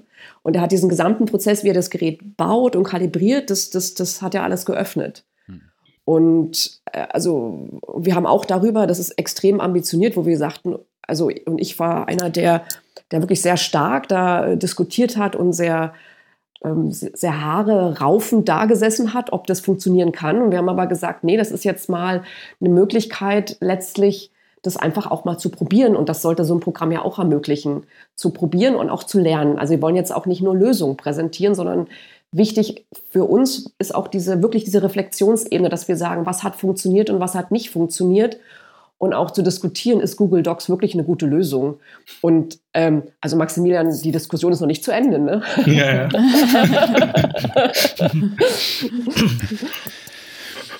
ähm, Maximilian, du hattest vorhin gesagt, dass die äh, Ina Blümel als deine Mentorin ähm, dich vorab zum Gespräch gebeten hat, hätte ich jetzt beinahe gesagt, aber dass ihr sozusagen früh an dem Punkt angefangen habt zu diskutieren, nicht nur äh, über die technischen Lösungen, sondern wahrscheinlich auch so ein bisschen über, wer kann eigentlich wo wie beteiligt sein. Was ist denn so äh, dein Eindruck? Was sind denn so die größten Augenöffner, die du aus diesem Mentorenkontakt jetzt äh, im, im Rahmen deines äh, Fellow-Programms äh, gewonnen hast? Ja, ähm, also ich würde sagen, äh, ich war doch, zum, genau, ich war auch vor einigen Wochen ähm, zu Besuch in Hannover an der Technischen Informationsbibliothek und saß dort nicht nur mit Ina Blümel, sondern auch noch mit einigen ihrer Kolleginnen zusammen und war doch wirklich äh, fasziniert, was dort im Open Science Lab, also was es eigentlich für eine Bandbreite an technologischen Tools gibt, die eigentlich schon, schon zur Unterstützung von Open Science Projekten bereitstehen. Ich muss sagen, also mein Zugang zu der ganzen Thematik rund um Open Educational Resources und ich habe mich auch vorher viel mit Open Government unterhalten, war immer so eine sehr urheberrechtliche, vielleicht auch etwas geprägt durch Leonard Dobusch. Das heißt, ich habe mich ziemlich viel mit verschiedensten Lizenzierungsformen auseinandergesetzt und welche Creative Commons Lizenzen jetzt als offen gelten und welche nicht und vielleicht noch ein bisschen mit so proprietären und nicht proprietären Softwareformaten. Aber da endete es eigentlich, bis ich dann in dieses Fellowship eingetreten bin und halt über die verschiedensten Tools gelernt habe, die es eigentlich schon gibt, um kollaborativ äh, Lecture Slides herzustellen, um irgendwelche Bücher kollaborativ zu äh, entwickeln, um die dann auf der einen Seite in eine stabile Version und eine dynamische Version aufzuteilen. Und das war auf jeden Fall so der größte Augenöffner. Aber wie wir, wie wir gerade vielleicht auch schon gemerkt hat, ich äh, hadere da auch noch so etwas mit mir selber. Also ich lerne jetzt über diese gesamte Bandbreite an Tools, ähm, aber möchte mich quasi noch nicht kopfüber quasi in jedes dieser Tools hineinstürzen, ähm, weil ich auch aus meiner Arbeit, äh, also ich habe auch eine, eine ganze Weile mal bei der Open Knowledge Foundation in Berlin äh, gearbeitet. Und dort war es auch mal so ein großes, geflügeltes Wort, dass man wirklich äh, jegliche Produktivität zunichte machen möchte, dann sollte man sich in die nächste Tool-Diskussion stürzen. Ähm, denn es gibt eigentlich immer noch ein weiteres Tool, was man doch auch mal ausprobieren könnte. Und dann kann man sicher sein, dass man am Ende des Tages eigentlich nichts von dem geschafft hat, mhm. was man sich vorher vorgenommen hatte. Das ist so ein Stückchen das Kernproblem, was Konrad und ich im Rahmen der letzten Jahre in diesem Podcast haben, dass es im Prinzip zu jeder Folge irgendwie eine Reihe von Tools gäbe, die wir neu vorstellen könnten und die allesamt irgendwie ihre, nicht nur ihre Daseinsberechtigung haben, sondern tatsächlich auch irgendwie äh, neue, schöne Aspekte ähm, beinhalten. Und ähm, ja, stimmt schon. Das ist das, das, das Tool als, als Enabler, hätte ich jetzt fast gesagt, als, ähm, ja, als, als Werkzeug zu, ähm, zu erachten und dann tatsächlich ähm, um das drumherum, das wie ich das Tool nutze, wofür ich es nutze, in welcher Art und Weise es mich ähm, fördern kann, aber wo es mich auch vielleicht in eine Ecke schiebt, ähm, wo ich dann vielleicht äh, wiederum Schwierigkeiten habe, mich daraus zu manövrieren. Das ist, glaube ich, das, was man über die Zeit entwickeln muss und äh, auf, auf was es dann auch, äh, glaube ich, ankommt. Ja, was man auch erforschen Und wo man auch Kompromisse muss. machen muss. Was ist. Und wo man auch Kompromisse setzen muss. Ne? Ja, es gibt einfach verschiedene Parameter, ne? ja, absolut. die damit einfließen. Aber wichtig ist, also das ist ja jetzt genau so ein Thema, was, was, was uns jetzt treibt, jetzt hier in meiner Arbeitsgruppe. Und ähm, ich glaube, so der unreflektierte Einsatz von Tools, aber das, das passiert ja nicht mehr. Und was hier wiederum äh, Förderer eigentlich leisten müssen, ist, dass sie viel mehr darauf setzen, dass sie nicht Tools einfach entwickeln lassen und dann nach Ende des Projektförderzeitraums sagen, ja, vielen Dank, sondern dass, wenn Tools entwickelt werden, dass man dann auch langfristige Strategien hat, wie man die am Leben erhält und wie man die auch langfristig in die Forschungsprozesse integrieren kann. Und das ist auch ein Teil von offener Wissenschaft, wo wir, also ich finde, noch ganz am Anfang stehen. Also wo viel mehr noch passieren muss, über solche Nachhaltigkeitsstrategien nachzudenken und auch äh, schon bei der Entwicklung von Software, man muss sich mal überlegen, wenn wir Software entwickeln, dann brauchen, wird momentan nur darüber nachgedacht, Techniker zu haben. Aber eine Software hat ja natürlich, wird ja auch von Menschen genutzt. Das heißt, wir müssen ja schon auch mit, mit Designern oder mit Psychologen zusammenarbeiten und uns überlegen, wie kann die Software optimal oder nicht optimal, aber, aber möglichst gut abgestimmt auf die jeweiligen Bedürfnisse entwickelt werden. Und es wird gar, noch gar nicht gefördert, dass wir äh, solche in, in solchen interdisziplinären Projekten wirklich Forschungsanträge stellen können. Das ärgert mich nur. So. Entschuldigung. Unsere, unsere ja, nee, nee, es ist richtig, absolut. Äh, wir haben noch unsere Allianzinitiative in der Richtung und da wird ja auch einiges in der Richtung jetzt kommen und wir sehen auch an vielen, vielen Ecken und äh, wird dazu auch was gemacht, aber noch nicht irgendwie groß vereinigt und zusammen, aber da, da muss die Reise hingehen, weil einfach Software das Tool in der Wissenschaft ist absolut. heutzutage und ähm, ja, da können wir gespannt sein. Ich, ich würde jetzt vorschlagen, ich denke, wir haben die Forschungsform jetzt schon sehr schön ausgebreitet. Oder gibt es da noch was dazu zu sagen? Ich denke, beim, beim Max haben wir jetzt auch schon, schon die, die Pfade in andere Richtung ausgetreten. Ich würde das Gespräch jetzt vielleicht mal ein bisschen auf die Metaebene leiten. Denn wir haben jetzt schon gesagt, wir haben hier zwei sehr super, äh, sehr, sehr schöne Projekte. Aber vielleicht noch mal einen Schritt zurück. Warum, warum ist denn eigentlich für euch offene Wissenschaft eigentlich äh, sinnvoll in der Forschungspraxis? Warum macht ihr das eigentlich? Wollen wir vielleicht bei der Kerstin anfangen?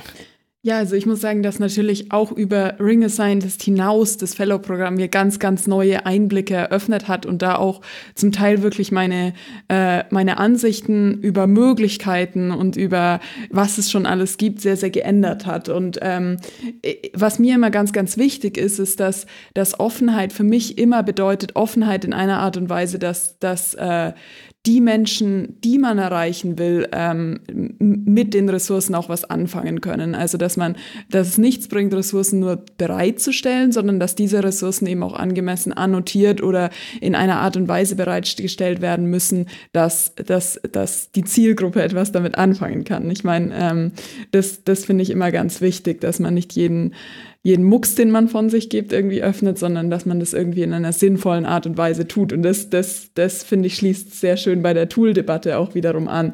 Ähm, mhm. Ähm, ja, mir geht's in erster Art und Weise jetzt bezogen auf meine Forschung besonders natürlich darum, ähm, eine Art von Glaubwürdigkeit zu erzielen. Also ich meine, ich kann, ich kann schön publizieren meine Ergebnisse, aber nur wenn ich meine Daten auch offenlege, dann, dann können Leute wirklich nachvollziehen, was ich gemacht habe. Und, und das ist, denke ich, für mich der wichtigste Aspekt an dieser ähm, an dieser Öffnung von Wissenschaft. Ähm, und natürlich auch geht es darum, einfach Dinge nicht zu duplizieren. Wenn, wenn, wenn jemand etwas gemacht hat, Daten vorliegen, dann brauche ich das nicht nochmal messen und das, das treibt die Wissenschaft als Ganze irgendwie vorwärts. Und das ist, ähm, das ist für mich schon ein großer Motivator.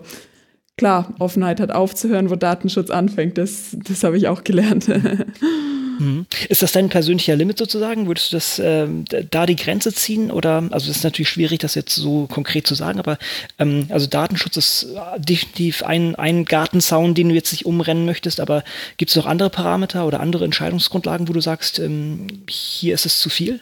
Also zu offen? Auf jeden gibt, Fall. Es zu offen also, für dich? Ähm, zum Beispiel ich persönlich habe mich eben entschieden, ich will Wissenschaftlerin werden.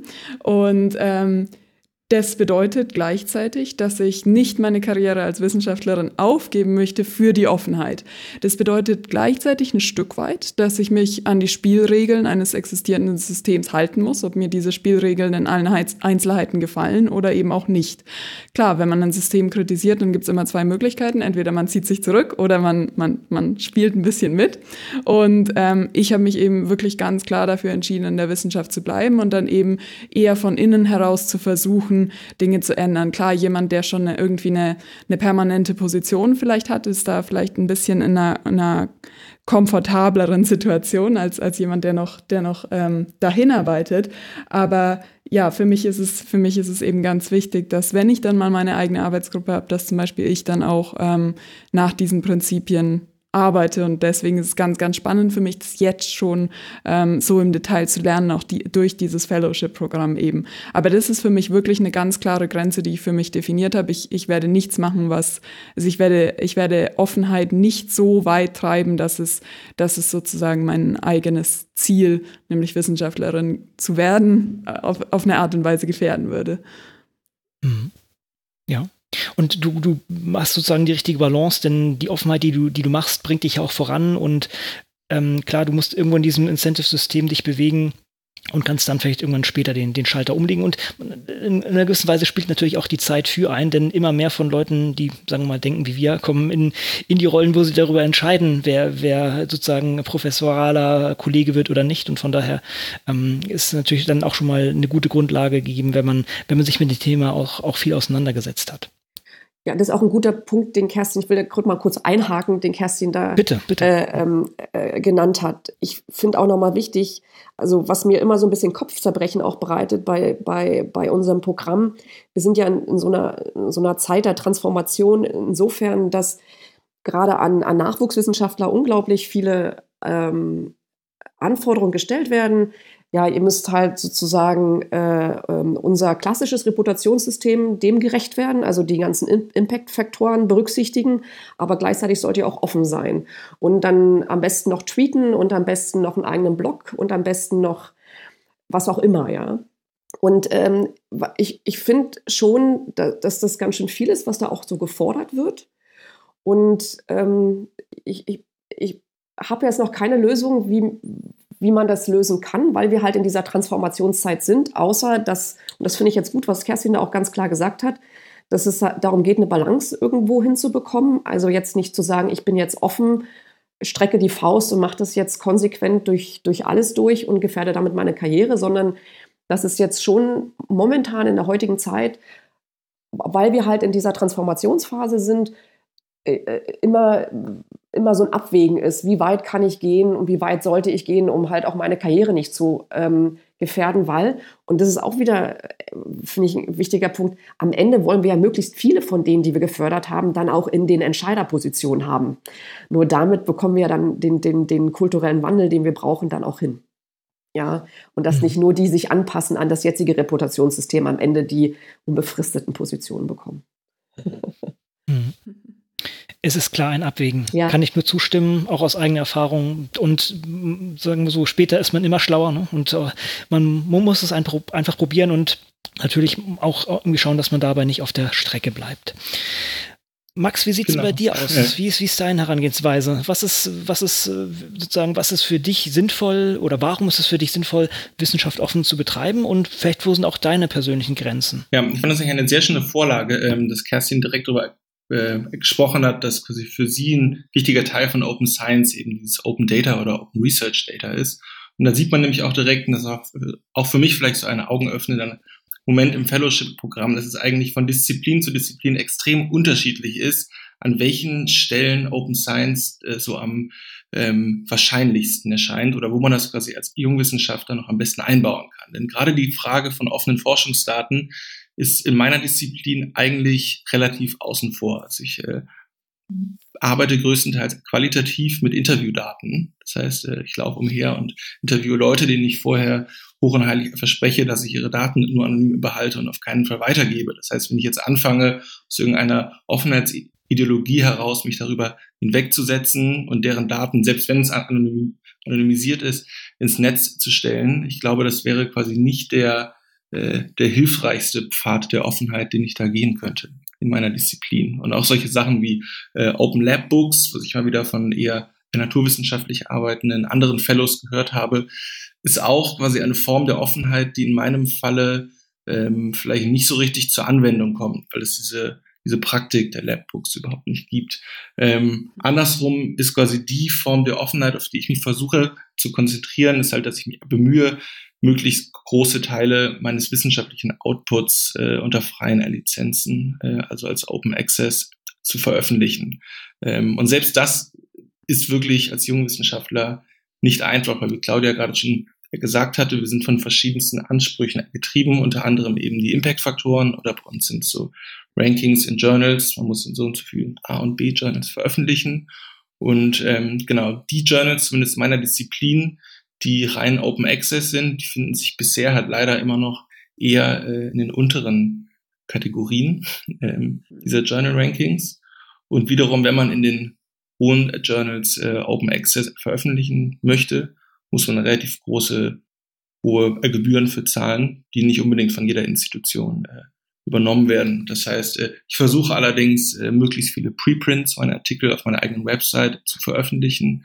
Das ist quasi so mein äh, persönlicher Weg der Offenheit, dass ich halt versuche, dass alles, was ich schreibe, auch wenn quasi der Originalartikel dann nicht äh, Open Access oder der, finale Artikel nicht Open Access verfügbar ist, dass ich versuche, alle meine Artikel und Beiträge auf meiner eigenen Website zur Verfügung zu stellen.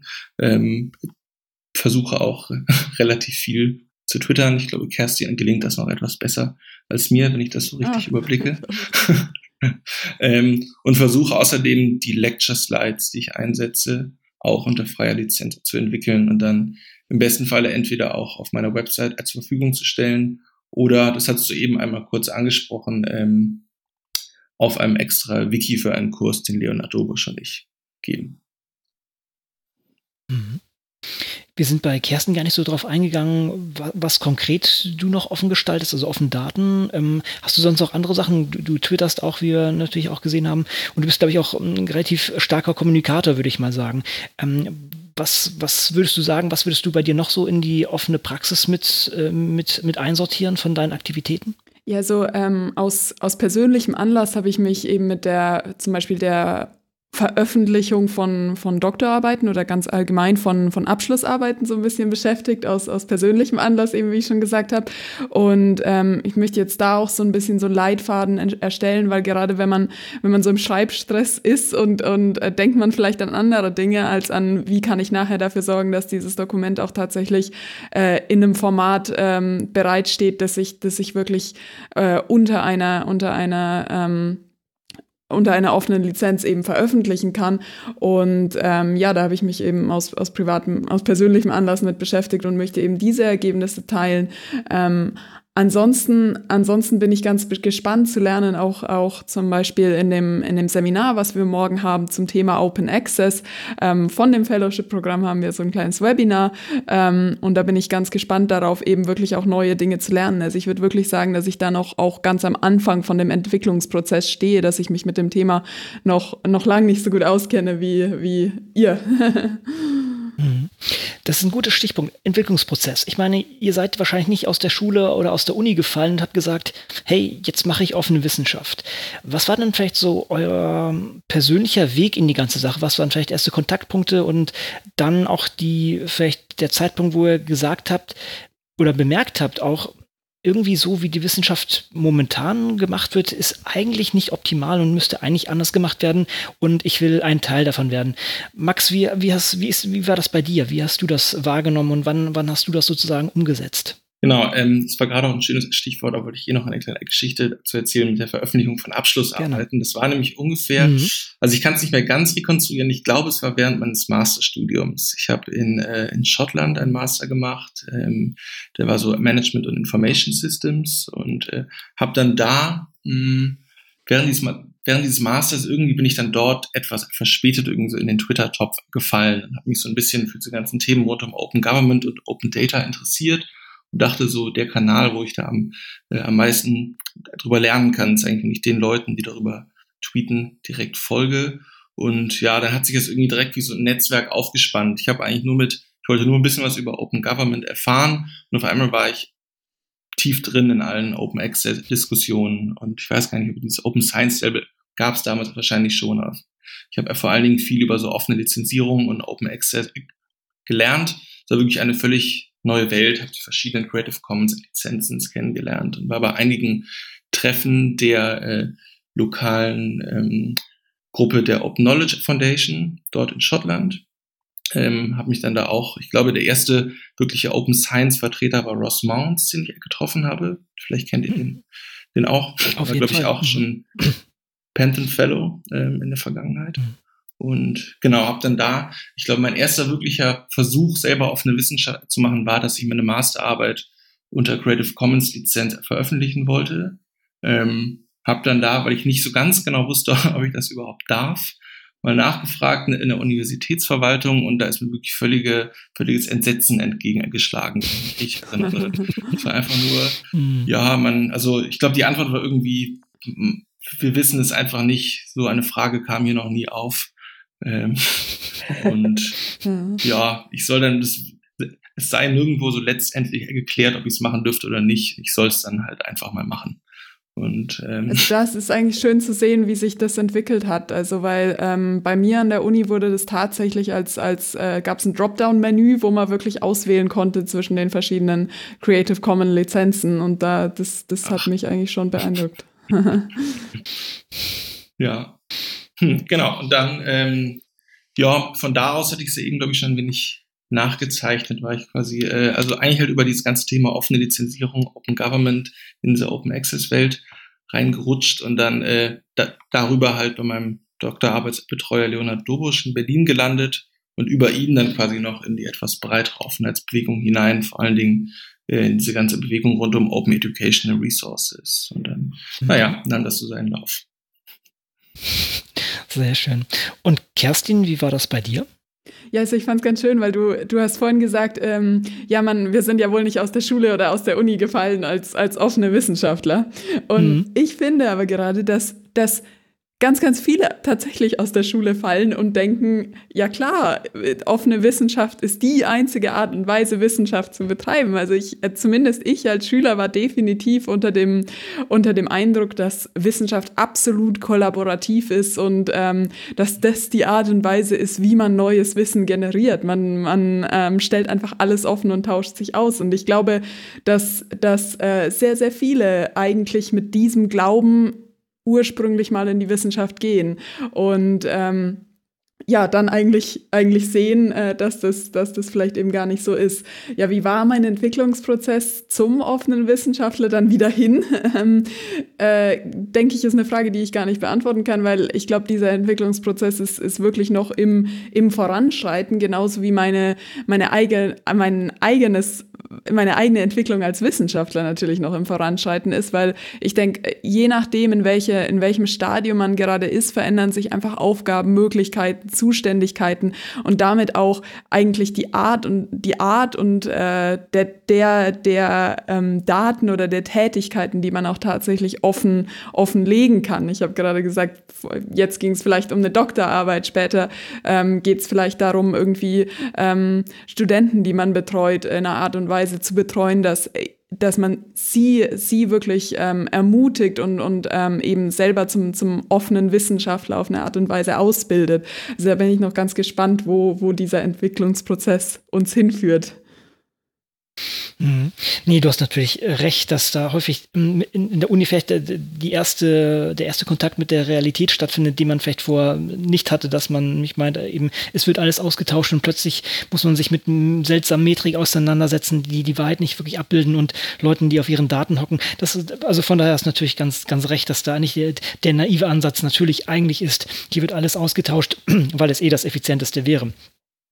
Okay, ich, ich würde sagen, auch, auch Claudia, ich, ich würde da eigentlich von dir ganz gerne mal wissen, wie, wie, wie war das denn bei dir eigentlich mit, mit dem, ähm, ja, mit dem Weg zum offenen Wissenschaftlern? Jetzt kommt meine kurze Antwort. Ich bin Informatikerin. und bei uns ist es so, ich, ähm, ich habe auch darüber nachgedacht, aber wir sind, äh, also als ich, das ist bei uns irgendwie normal, also äh, die Entwicklung von Open Source Software ist irgendwie, das, das, da gibt es nie Diskussionen. Es gab höchstens Diskussionen, dass wir das nicht dürfen. Wir haben es halt trotzdem gemacht. Also es ging eigentlich los, also als ich, als ich meine Doktorarbeit ähm, angefangen habe, im Rahmen dessen ist auch eine Software entstanden und natürlich haben wir die unter GPL ähm, veröffentlicht und das, das gab auch ich weiß gar nicht, ob wir das durften. Also, aber das war uns irgendwie, das, wie gesagt, das war so üblich. Und dann, ähm, ja, ich weiß, ich bin jetzt, glaube ich, nicht so der ähm, oder nicht so die, das, die, das, das perfekte Role Model für diesen offenen Wissenschaftler. Ich, ich denke, ich denke einfach nur darüber viel nach. Äh, ich habe halt in meiner, in, in meiner Doktorarbeit auch schon mit so offenen äh, Gemeinschaften gearbeitet. Also wir haben äh, vor allen Dingen Wikipedia untersucht und dann ähm, war ich an der Carnegie Mellon und dort haben wir vor allen Dingen zu Open äh, Source Software Systemen geforscht. Das heißt, es war für mich eigentlich, ich war immer in, diesem Offenheit, in dieser Offenheitsdiskussion und, und ich habe auch Wissenschaft immer so erlebt als, als etwas sehr Offenes. Wobei ähm, es bei uns häufig, also jetzt in meiner, in, in, in, in meiner Community, ich glaube, wir haben immer viel Software geteilt, äh, Daten und, und, und setzt sich jetzt so langsam durch. Ja, ich muss jetzt, ist mir jetzt aufgefallen in den letzten Reviews, die ich gemacht habe für Konferenzen, so die wirklich richtig guten Paper, ja, die haben auch immer ihre Daten geteilt und auch immer ähm, ähm, äh, ihre, ihre, ihre Abläufe, also wie sie sozusagen die Daten analysiert haben. Ähm, jetzt fällt mir dieser Begriff nicht ein dafür, aber gut. Ähm, und das ist mir jetzt schon aufgefallen, so in den letzten zwei, drei Jahren, dass das jetzt zugenommen hat. Also, dass da auch so ein Wandel bei uns stattgefunden hat, obwohl das jetzt nicht explizit gefordert wird. Es ist jetzt schon so in, der, in, in dieser, in dieser äh, CSCW-Community, also Computer Supported Cooperative Work, dass, dass das jetzt so üblich wird, dass das auch immer mit zum Paper gehört. Auch wenn das, wie gesagt, nicht explizit gefördert wird. So, jetzt komme jetzt komm ich wieder zu mir zurück. Ähm, ich mache mir vor allen Dingen eigentlich Gedanken, wie bilde ich jetzt die nächste Generation aus? Also das heißt, wie kann ich in meiner äh, Arbeitsgruppe meine Doktoranden darin unterstützen, offene Wissenschaft zu betreiben? Und ich finde, die leisten alle unglaublich tollen Job.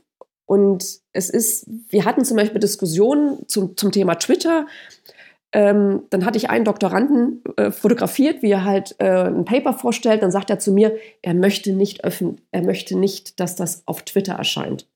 Ich habe den dann gelöscht und das fand ich auch ganz interessant. Er hat für sich entschieden, nein, er möchte nicht, dass äh, sozusagen er persönlich oder ein Bild von ihm dort im Netz geteilt wird. Äh, was ich so vorausgesetzt habe, ja. Und, und solche, das sind so Diskussionen, also Aushandlungsprozesse, die so bei uns auch so stattfinden, wo ich auch merke, ähm, man muss natürlich aufpassen, dass man so ein System auch nicht irgendwie also aufoktroyiert, so sagt, ich bin jetzt hier der offene Wissenschaftler und ich tweete jetzt alles und ich tausche jetzt aus und mache Fotos, dass das dann, dass natürlich da auch man berücksichtigen muss, dass da bestimmte Persönlichkeitsrechte dahinter stehen. Hm. Und zum Thema, ich komme aus der Schule, jetzt noch der letzte Punkt, genau, äh, wollte ich jetzt nochmal äh, meinen Kollegen Dirk, Dirk Oswald nennen, der auch bei den, bei den Mentees mit dabei ist, also der aber zum Beispiel jetzt hier an der, an der FU einen ganzen Kurs äh, durchgeführt hat zum Thema Open Science, wo er halt auch ähm, Nachwuchswissenschaftler ähm, ausgebildet hat in dem Bereich, finde ich ganz großartig. Ähm, und äh, ich habe den dann gleich kopiert, ja. und wir haben bei uns auch so eine Lehrveranstaltung, wo wir wissenschaftliche Arbeit in der Informatik haben. Und da versuche ich jetzt auch, äh, oder habe das Thema Open Science jetzt auch fest mit drin. um, um gleich die Bachelorstudenten eigentlich auf dieses Thema in diese Richtung gedanklich äh, vorzubereiten und auszubilden. Großartig, eine Forderung, die wir hier schon seit vielen Jahren vertreiben, genau. dass man nicht nur Doktoranden äh, dahingehend ausbilden sollte, sondern tatsächlich einfach in die Undergraduate-Studiengänge schon gehen sollte.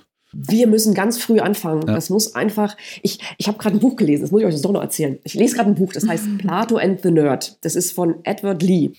Und der diskutiert darüber, dass wir als Wissenschaftler vor allen Dingen darüber nachdenken, die Unknown Unknowns zu minimieren. Und dann spricht er, diskutiert er aber auch die Unknown Knowns, also Dinge, die wir als gegeben annehmen und, und, und darüber gar nicht mehr reflektieren. Und was wir schaffen müssen, und das schaffen wir, glaube ich, nur, wenn wir ganz viel, ganz früh darüber reden und das ausbilden, dass Open Science, also offene Wissenschaft und das Teilen und die Kollaboration ein Unknown Known wird. Das heißt, dass wir mhm. das gar nicht mehr in Frage stellen, sondern einfach tun, weil es Teil unserer Natur ist. Hm. Ist auch ein, ist auch ein genau. spannender soziologischer Prozess, der da abläuft, mhm. äh, weil du gerade sagtest, du hattest mal jemanden, der selber als Person sozusagen nicht erscheinen, ähm, mhm. erscheinen wollte öffentlich. Das ist halt genau einer dieser, dieser soziologischen Aushandlungsprozesse des offenen Wissenschaftlers oder der offenen Wissenschaftlerin, ähm, die man, wo man sich ja als Rolle öffnet aber nicht unbedingt als Mensch. Ne? Und äh, wir haben mhm. über die über die letzten Jahre, gerade als das wirklich ähm, Fahrt aufnahm und sich auch das Label Open Science so ein bisschen etabliert hatte, sind natürlich solche Wege wie ich Twitter, ich blogge, äh, sehr verbreitet, also Wege, die eng mit meiner Person auch verknüpft sind, ähm, verbreitet, weil sie die niederschwelligsten sind, mit denen ich anfangen kann. Und äh, es sind aber nicht unbedingt die, die immer ähm, die gewogenen Wege sind, weil ich vielleicht als Person genau nicht in ähm, in Erscheinung treten will. Und jetzt kann man natürlich auch Projekt-Twitter-Accounts machen, Projektblogs, wo man sozusagen nicht als Person agiert, aber am Ende steht man doch immer als Person, als derjenige, der das Ganze befüllt dahinter. Und das ist ein ganz, ganz spannender Prozess, der so ein bisschen jetzt über, der so ein bisschen weniger geworden ist und ich habe das Gefühl, der kommt jetzt gerade sehr, sehr stark zurück, weil wir uns jetzt auch so ein Stückchen weit äh, wieder dem widmen, ist das die Rolle, die ich hier öffentlich mache? Ist es die Person? Und äh, was, ist, was ist der Aushandlungsprozess zwischen diesen beiden Standpunkten, den wir uns angucken müssen? Es ist ein sehr das, spannendes ja, Thema.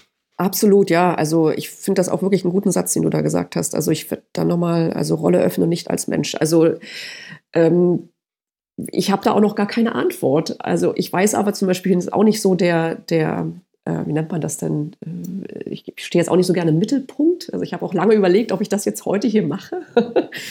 ähm, äh, äh, und ich, was heißt das denn auch wieder für die Nachwuchswissenschaftler, die wir uns, ähm, äh, die wir dann auswählen, in diesem System zu überleben? Sind das dann oder zu bestehen?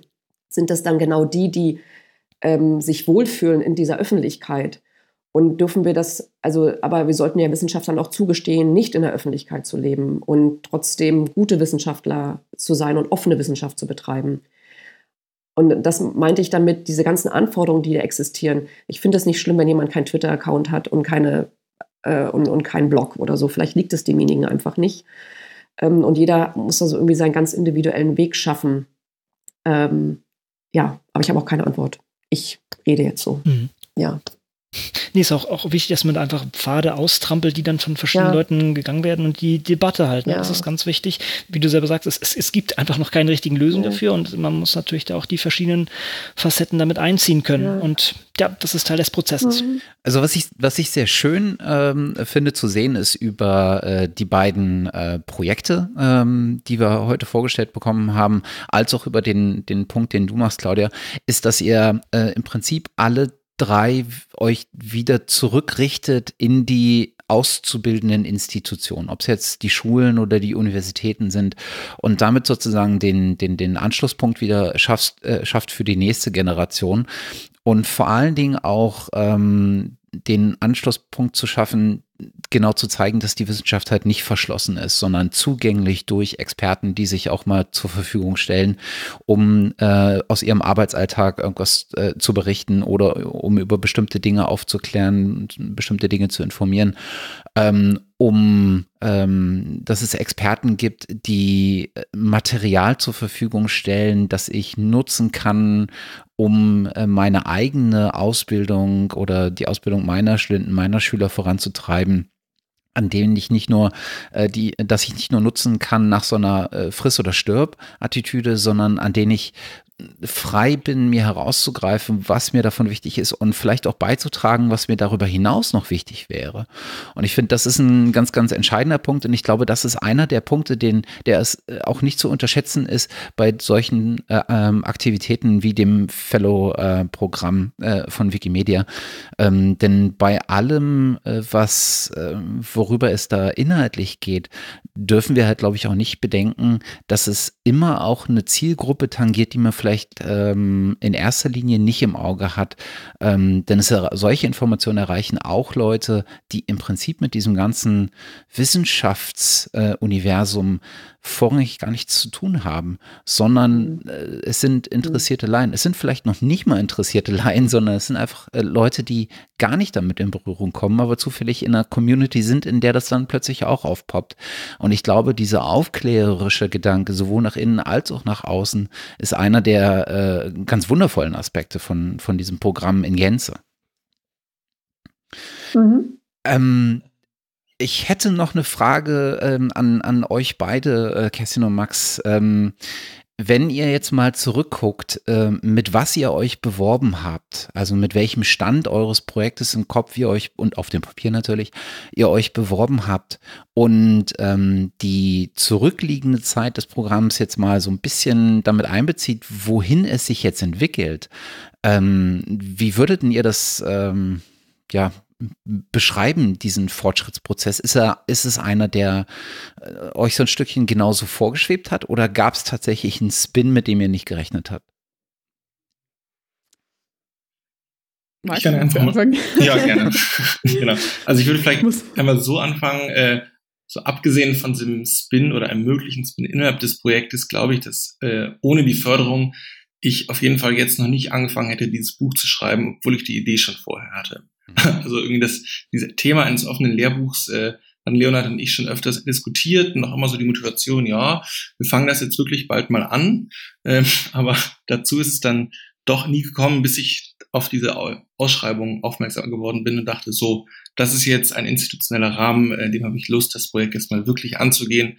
Ich glaube, da kriege ich e-, eben dann auch immer diesen leichten Anschubser, dass ich jetzt doch mal was machen soll und dann ist, äh, ähm, kann man den anderen auch wieder was vorstellen. Genau, deswegen würde ich erstmal sagen, schon allein dadurch, dass es dieses Fellowship-Programm gab, ähm, ist das Buch schon so weit, wie es jetzt ist. Das heißt, wir haben unseren Projektblog aufgesetzt, das erste Kapitel ist fast fertig und ich konnte mir über die Fördermittel ähm, des Fellowships auch eine äh, studentische Hilfskraft anstellen, ähm, genau, die mich dabei unterstützt. Und genau, würde sagen, äh, das wäre erstmal so ähm, der wichtigste Aspekt. Und dann ähm, ja die inhaltlichen äh, oder der inhaltliche Spin, den hatte ich eben, glaube ich, auch schon äh, angedeutet, dass, glaube ich, wirklich dieser partizipative oder dieser Feedback-Kanal über die Kommentierung unserer Draft, die zumindest angedacht ist bisher, genau, die stand so nicht in meinem Projektantrag drin. Ähm, da hatte ich vorher quasi einfach noch nicht drüber nachgedacht.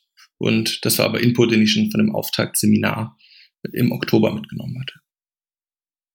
Hm. Ja, also bei mir war das eigentlich ganz ähnlich, dass, dass das Projekt, mit dem ich mich einmal beworben habe, dass ich da viele, viele Punkte einfach noch gar nicht, die ich gar nicht so auf dem Schirm hatte, die ich jetzt, die ich jetzt erst durch dieses Fellowship-Programm beachte und auch, da muss ich dir auch zustimmen, dass es einfach so ein Anschubser war, das jetzt mal tatsächlich, tatsächlich umzusetzen. Also ähm, ich muss zum Beispiel als, als Anekdote, ich habe mich tatsächlich mit einem Projekt beworben, das hieß Skype a Scientist. ich habe dann sehr schnell gemerkt, dass Skype eigentlich gar keine so offene Plattform ist und äh, natürlich lasse ich den Leuten offen, was sie, was sie auch immer verwenden wollen. Ähm, die Plattform heißt jetzt auch Ring a Scientist, schon, äh, schon, schon allein aus, aus lizenzrechtlichen Fragen. Ähm, ja, und, und so habe ich einfach nicht nur eigentlich dieses konkrete Projekt begonnen umzusetzen, sondern auch meine ganze, äh, meine ganze Herangehensweise auch an meine wissenschaftliche Arbeit einfach nochmal neu zu überdenken und, und ähm, da einfach so viel Wissen wie möglich aus diesem Fellowship-Programm mitnehmen zu können und dann auch, äh, dann auch nach und nach immer mehr umzusetzen. Das war eigentlich so der, der Prozess. Ich würde sagen, dann habt ihr alles richtig gemacht, Claudia, oder? Ja, ja, ich sitze hier gerade mit einem Grinsen im Gesicht und, und, und freue mich. Also das ist natürlich, äh, ja, das geht runter wie Öl. Mhm.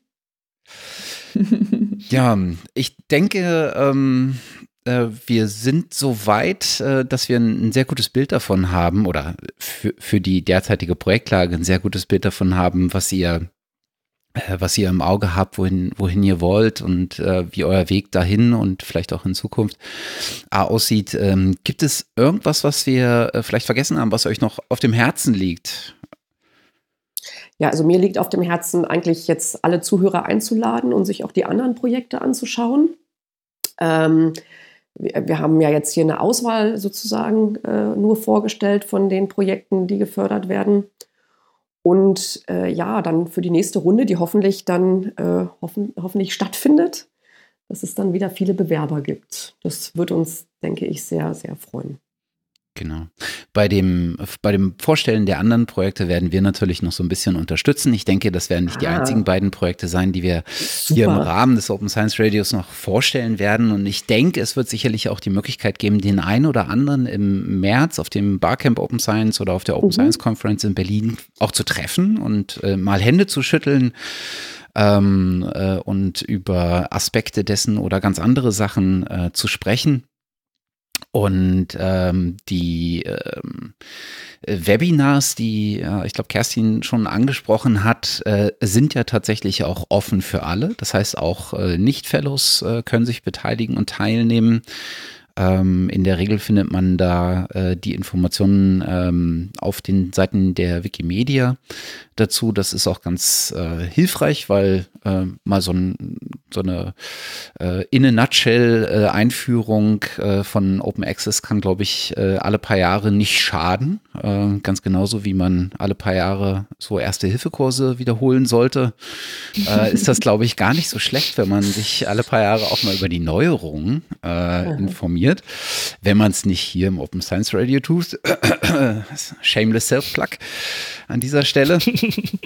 ähm, und äh, alle äh, anderen Fellows sind natürlich definitiv ein äh, Blick wert. Ähm, und ich denke, äh, wir werden in, in Bälde auch zurückkommen äh, mit neuen Gesprächspartnern und schauen uns noch ein paar dieser anderen Projekte an. Ja, an der Stelle wenn nicht noch äh, Redebedarf ist, äh, vielen, vielen herzlichen Dank, dass ihr euch die Zeit genommen habt, äh, hier äh, zwei Stunden mit uns mal ähm, in Medias Res zu gehen und äh, mal euch zu öffnen und den Einblick in eure Arbeitsweisen, eure Historie und in eure Projekte zu geben.